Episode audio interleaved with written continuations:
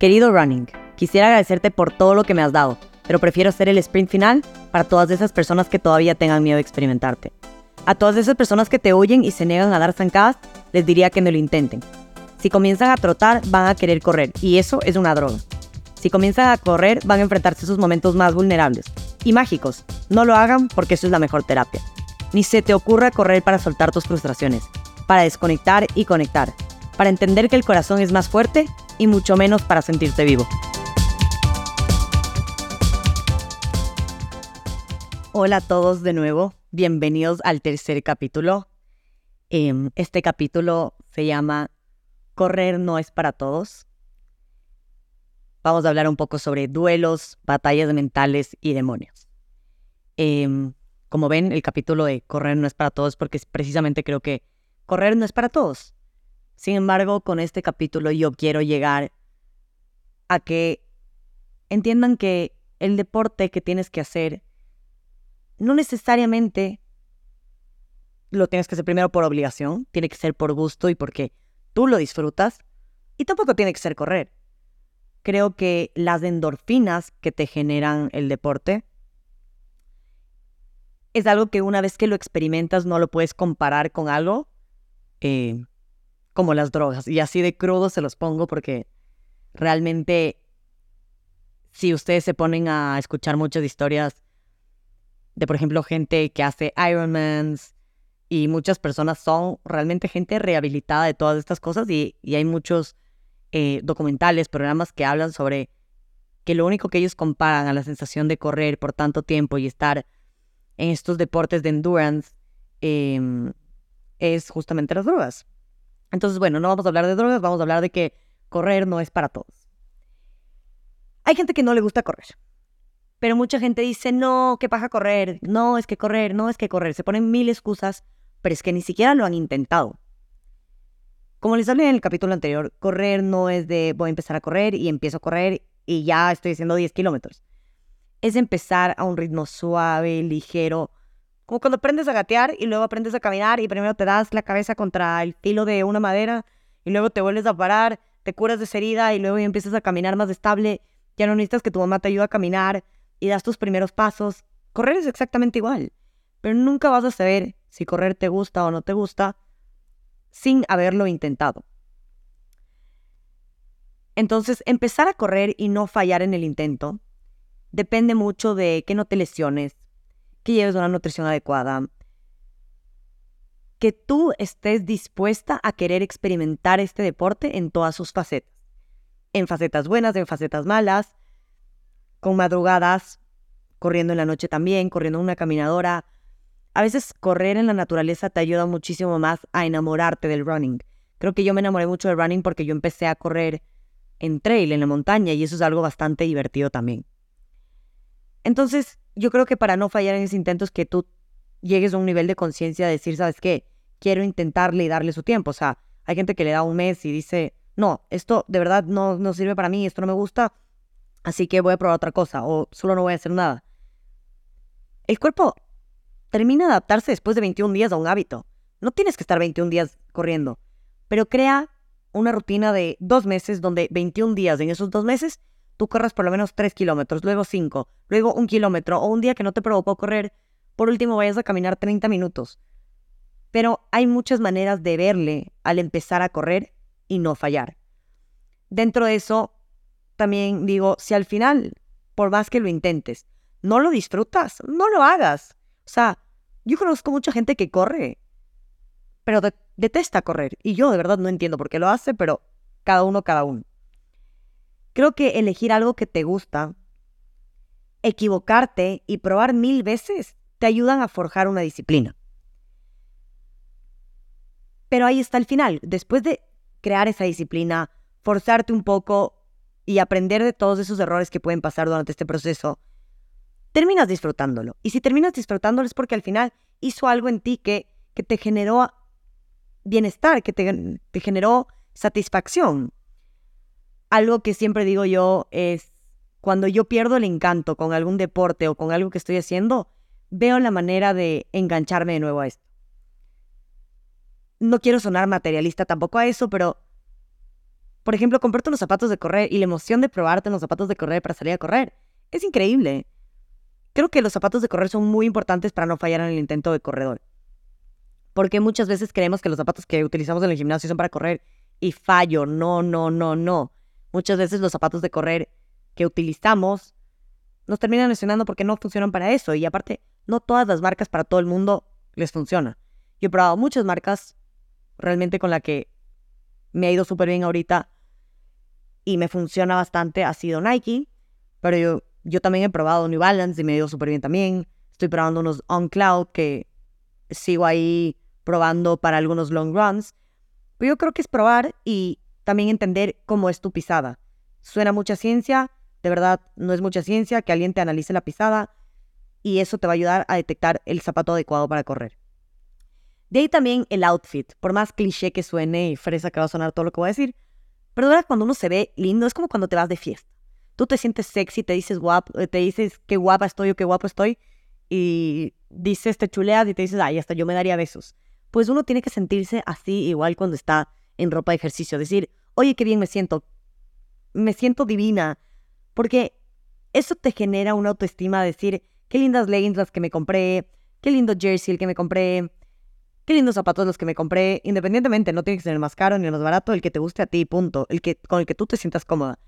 Pero esas cositas a las que les ponemos un poco más de intención, valor, y a veces incluso, por más que diga que sean un poquito más costosas, el hecho de invertir en algo que tenga un precio mayor, nosotros a veces como seres humanos valoramos más porque sabemos cuánto nos costó. Muchas veces siempre digo, a veces yo llego a comparar cuánto me gastaba cuando yo era muy fiestera, porque de verdad soy alguien que yo pago mis cuentas, nadie paga por mí. Mm, papi sponsor si quiere, pero ningún hombre va a pagar mis cuentas. Eh, si yo me voy de fiesta y me quiero tomar mis whiskies, me pago mis whiskies, punto. Entonces yo hacía una comparación de cuánto me gastaba en fiesta con cuánto me gastaba corriendo. Y digo, la fiesta es cara y parece, parece que no, pero la fiesta también es cara. Entonces, no quería hablar de fiesta, pero en fin, eh, creo que algo que te ayuda mucho para, para tener un poco más de gusto hacia el deporte que vayas a hacer, pesas, bici, correr, nadar, siempre el sentirte bonito o bonita o sentirte que estás puesto a algo que te genera un sentimiento siempre va a aportar mucho más en, las ganas que tú le vas a meter a algo. Em, entonces, eso también puede ser un pequeño como tip. Si, si quieres incentivarte a hacer ejercicio o algo, cómprate algo que con lo que te sientas bonito, con lo que te sientas bien y cómodo. Entonces, sí, correr no es para todo el mundo, pero hay veces que al primer intento queremos decir como que ya no, no quiero esto. Hay mucha gente que en verdad no, por ejemplo, por lesiones, hay gente que de verdad no puede correr y y está bien. Pero sí creo que hay que encontrarle el encanto. Si no le encuentras el encanto, te vas a empezar a fastidiar. Creo que nosotros tenemos que vivir el deporte para nuestra vejez. Yo hago deporte ahora, Antonella Alarcón, del 2023. Hago el deporte porque yo sé que cuando yo sea vieja, quiero cargar las bolsas del supermercado. Y no que mi novio, esposo, quien es pareja, que esté en ese momento conmigo, que él cargue necesariamente por ser más caballero, no, que él cargue los bolsos y yo también porque yo también tengo la fuerza necesaria. Uno hace deporte para prepararse para su vejez, para tener un corazón más sano, para tener una mente mucho más eh, fuerte, incluso un corazón más fuerte, pero de una manera más, un corazón más bonito. El deporte te ayuda a entender eso. Entonces, yo creo que uno tiene que buscar un deporte que le ayude a entender sus prioridades. Si tú quieres em, verte bien físicamente, pesas, pero también cuidan a tu corazón. La, actividad cardiovascular es súper importante para, para tu vejez. No hay que dejar a un lado esa importancia para poder encontrar el deporte que de verdad te guste o la actividad física de verdad que disfrutes. Em, el otro día en un QA que hice en Instagram, me dijeron también que hable sobre los duelos. Mm, y, creo que los duelos es súper importante entender nuestro pasado. Como yo les dije en el primer capítulo, yo venía de un mundo de mucha fiesta, de mucho alcohol, de muchas desveladas, afters hasta las 11 de la mañana y una vida de Madrid muy cosmopolita que que eso te da a veces también la ciudad. Pero a veces tú tienes que encontrar el círculo que te va a llevar a eso. Hay un, no es mantra, pero hay algo que dicen que las cinco personas más cercanas a ti son las que un poco como que te definen. Entonces, claro, si tú estás en una mesa con un drogadito, con un alcohólico, con un fiestero y con un violador, perdón que lo ponga así, o con un mujeriego, o da igual, eso es lo que tú vas a, tener como ejemplo y a traerlo a tu vida. En cambio, si tú te sientas, no te voy a decir que te sientes con un sacerdote, con una monja, pero si tú te sientes con una persona que tiene buenos hábitos, que es una persona responsable, que es una persona comprometida, incluso con una persona que es workaholic, te vas a volver workaholic. Yo me volví, me en una época que no lo honro, o sea, no lo, me siento orgullosa de eso. Pero tu alrededor también te va a ayudar a definir qué es lo que tú quieres. Cuando yo regresé a vivir Ecuador, mucha gente me decía, no, es que tú solo eres deportista. Men, la gente tiene que evolucionar, o sea, quedarme en un dilema de por qué ya no soy la borracha de antes, perdón, o la fiestera de antes, y ahora soy una Antonella que hace mucho deporte, y que le encanta tener esta rutina de levantarse temprano y comprometerse con, con mi disciplina, con las metas que me pongo enfrente, Qué bonito saber que evolucioné y qué bonito que te hayas convertido en una mejor persona a través del deporte. Odio la gente que te dice, no, es que tú ahora solo pasas haciendo deporte. Es como que, ven, ¿y tú qué pasa? ¿Solo de fiesta y trabajando? O sea, ¿trabajas para qué? ¿Para pagar tus whiskies? Bueno, yo trabajo para pagar mi, mis zapatos de correr, mis medias de correr, mi desodorante que te gastas más porque te bañas 20 veces. Pero, pero eso me da más satisfacción. Entonces, cada uno elige esto, pero hay veces que uno dice, a mí me pasaba que cuando me decían sobre mi pasado, a mí me daba hasta pena. Perdón, pero pena robar y que te cachen. Pero saber que tú has evolucionado y te estás transformando en una mejor persona. Aprender a poner los límites a las personas y decirles, ¿sabes qué? Este es mi pasado. Y esa es la Antonella que, que también soy ahora, porque al final yo trascendí gracias a esa Antonella. Si yo no tenía esa etapa, no hubiera tenido la etapa de ahora de, de transformarme poco a poco en una mejor versión de mí, como hija, como hermana, como ser humano, como deportista, todo profesional. Entonces, el lugar que tú ocupaste hace unos años, también lo ocupas ahora de alguna manera como un aprendizaje. Entonces, no tienes que compararte con nadie más que no sea tu pasado y lo que tú eres ahora. Independientemente qué hagan las otras personas alrededor, da igual. Y si hay una persona que te ofende con, ahora eres deportista, decirle como que sí, pero no veo en qué te afecta en eso. Y si te molesta en algo, por favor, dímelo. Para ver si tomo importancia y relevancia sobre eso. O sea, hay veces que las personas, sí, yo quizás soy un poco brusca en responder a veces cuando me hinchan. Pero yo creo que tampoco tenemos que hacernos chiquitos cuando alguien nos dice estas cosas. Creo que más bien tenemos que honrar nuestro pasado y decir, ¿sabes qué? Sí, con mucho orgullo fui esta Antonella o fui esta persona, pero ahora Estoy tan orgullosa de todo lo que he logrado trascender. trascender. Espero que algún día tú lo logres. O sea, hablar sobre estas cosas y decirlas es súper importante. Parte de este proceso también yo he perdido muchas amistades, he tenido que decir adiós a lo que no me sume y ser fiel a lo que yo creo. Eh, creo que muchas veces creemos que la peor infidelidad no es la que te hacen, sino la que tú te haces a ti mismo. La verdad, si otras personas no son infieles, pues ah, go ahead. Tú te lo pierdes, bro.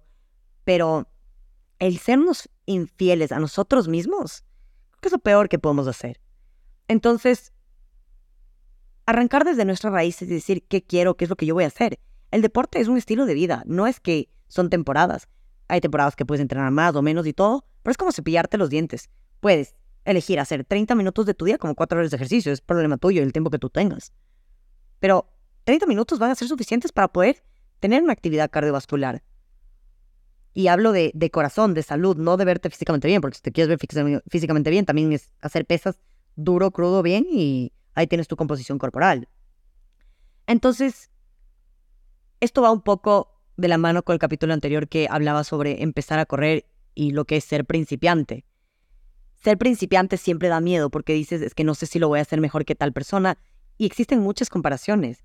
Vas a perder tantas amistades, te van a decir todo, nunca te van a decir lo malo, eh, te van a decir que todo lo bueno que tú haces es malo, porque la gente no sabe reconocer lo bueno, le da en el ego reconocer lo bueno.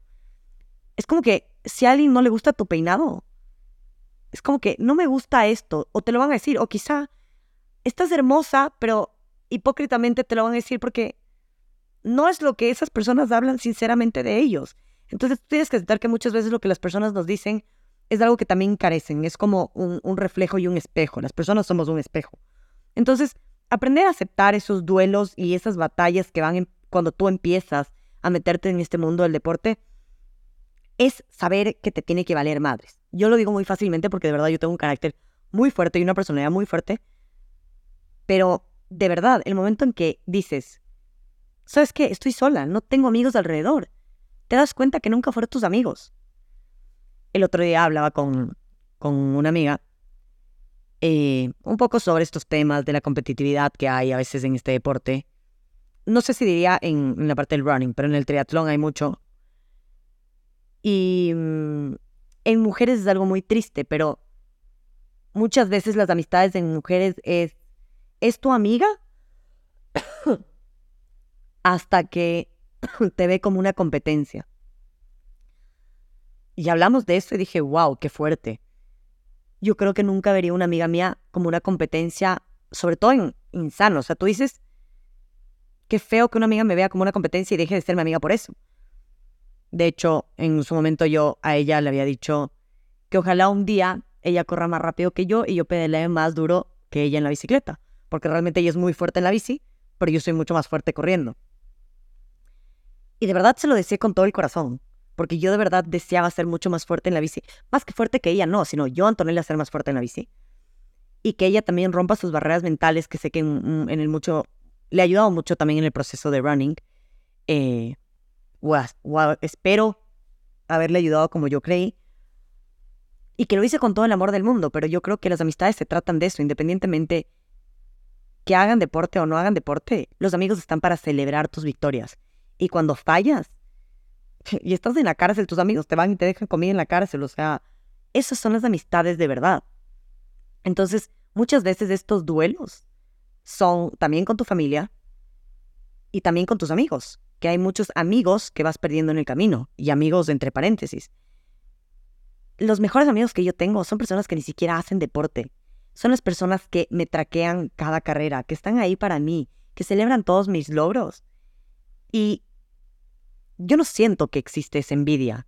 Más bien siento que incluso a veces me piden tips como que, oye, voy a hacer 15 minutos de yoga, te quería compartir porque me siento súper motivada. Oye, qué honor que una amiga me pueda decir eso, que, que quiere hacer 15 minutos de yoga a pesar que yo, a mí me cuesta el yoga.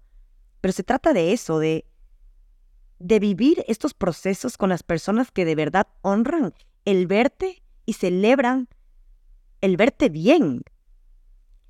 Entonces, los duelos creo que hay que aprender a aceptarlos que si una persona se fue de tu vida porque tú decidiste ser una versión mejor de ti, pues que se vayan y que no vuelvan. Las personas en la vida son un tren, o sea, tú eres del tren, las personas se suben en estaciones distintas. No todos llegan desde el principio al final. Algunos se suben, algunos se bajan, otros se suben a una estación, otros se bajan. Así es la vida y cuando empiezas a entender que así funcionan las amistades, evolucionas.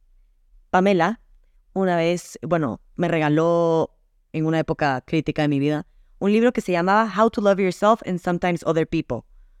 Ese libro me marcó mucho porque entendías que de verdad que las amistades son son ciclos. Y yo sé que por más que yo no hable con algunas amigas todos los días, yo sé que si mañana yo les llamo, hay amigas con las que si yo mañana estuviera en la cárcel, son las primeras en llamarle y no he hablado con ellas en cinco meses. Se los aseguro. Es cuando tú sientes que sabes que puedes cometer el peor delito del mundo, ellas van a estar ahí para ti y que si vas a celebrar algo, ellos lo van a celebrar como si ellos hubieran ganado la lotería. Entonces, yo aprendí a mis 27 años que las amistades son cíclicas y que igual las tienes que agradecer, igual las tienes que honrar y agradecer por lo que pasaste, viviste y aprendiste. Pero next chapter, no todo el mundo se va a quedar ahí. Y si tú quieres mañana ser el mejor, no sé, cirujano del mundo y tu compa también es cirujano, y vas a dejar de ser cirujano porque va a competir. Como que qué pena, podrían ayudarse entre los dos, pero si no quieren, that's life, así funciona. Y hay mujeres, perdón, pero es una mierda eso. Perdón que me exprese así. Y empiezo a sacar mi vocabulario francés. Pero a veces las mujeres, de verdad, somos como nuestras peores enemigas.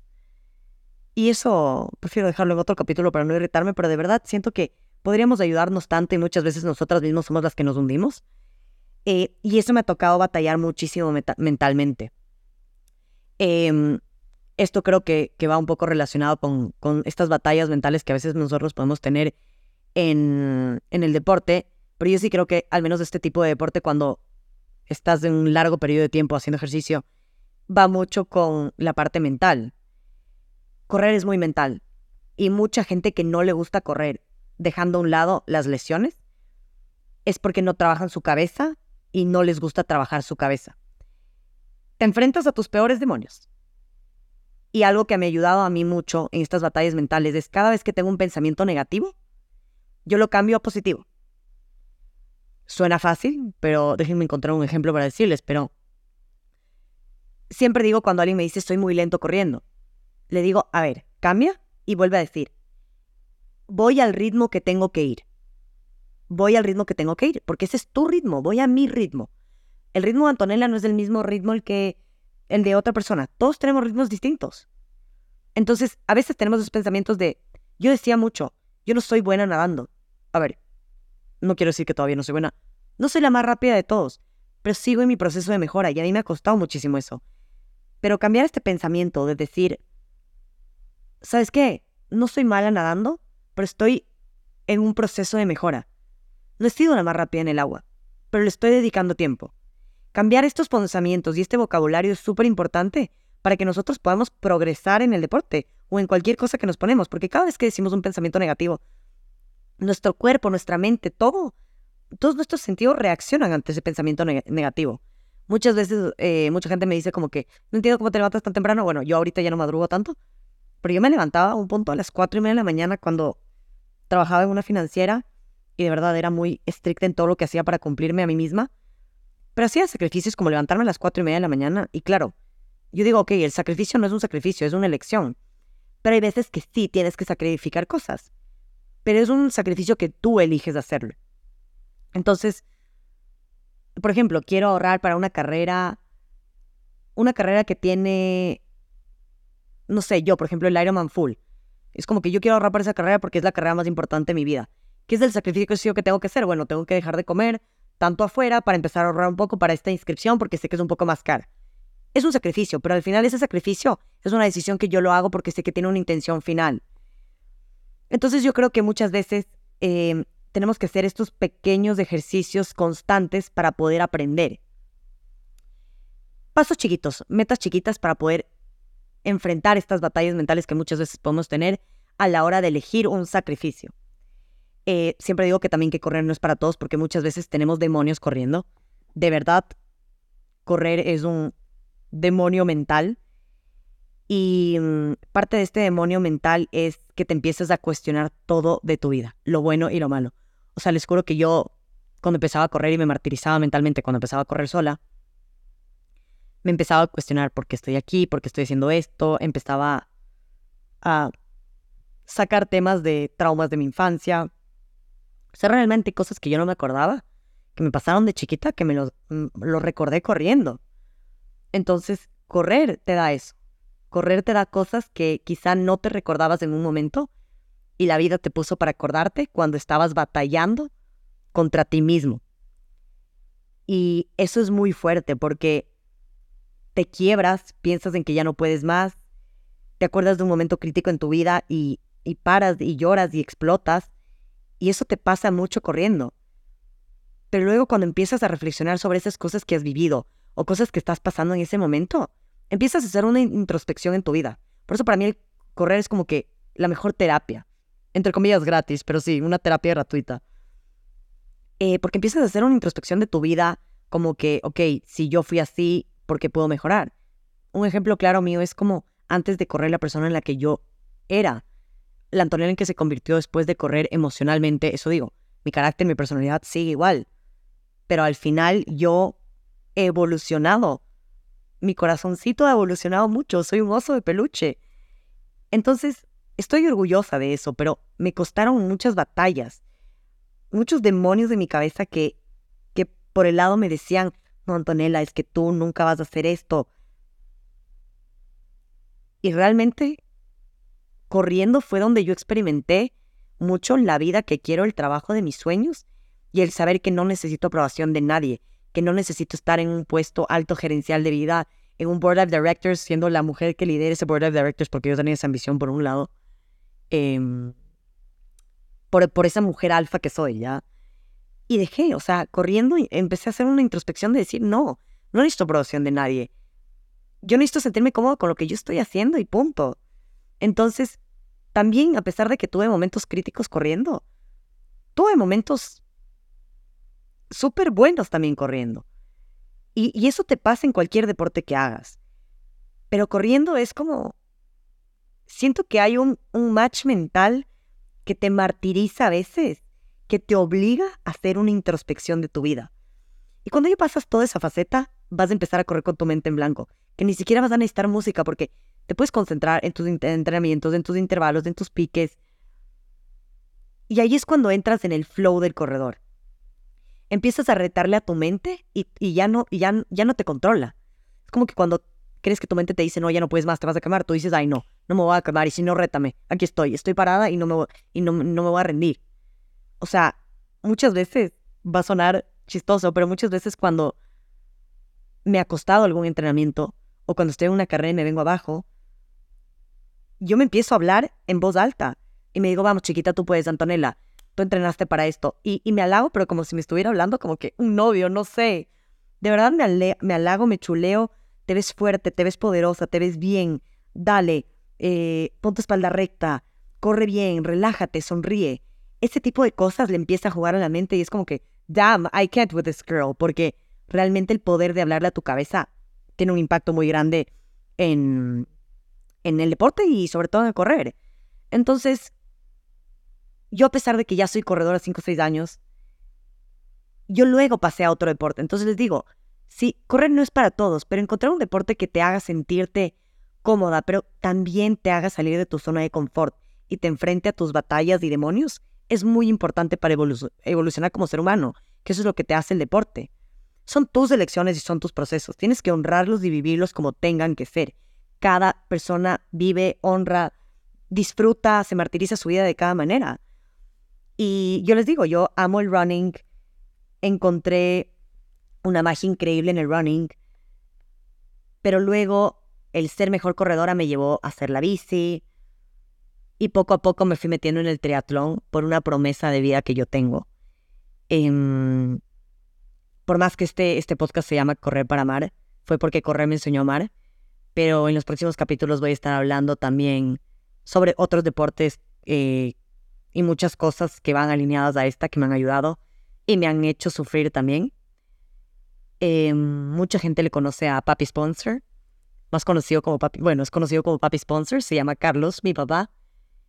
Es mi invitado, mi primer invitado en el próximo capítulo, que no vamos a hablar de, de correr, más bien vamos a hablar de cómo pasé de correr al triatlón. Y quisiera invitarles de este espacio a, a todas las personas que quieran quizá ponerse un reto en la vida, por cualquier motivo que tengan o así sea sin motivos, invitarles porque yo pasé al triatlón queriéndole salvar la vida a alguien más, mi papá, con una promesa de vida. Y el triatlón luego terminó salvándome la vida a mí.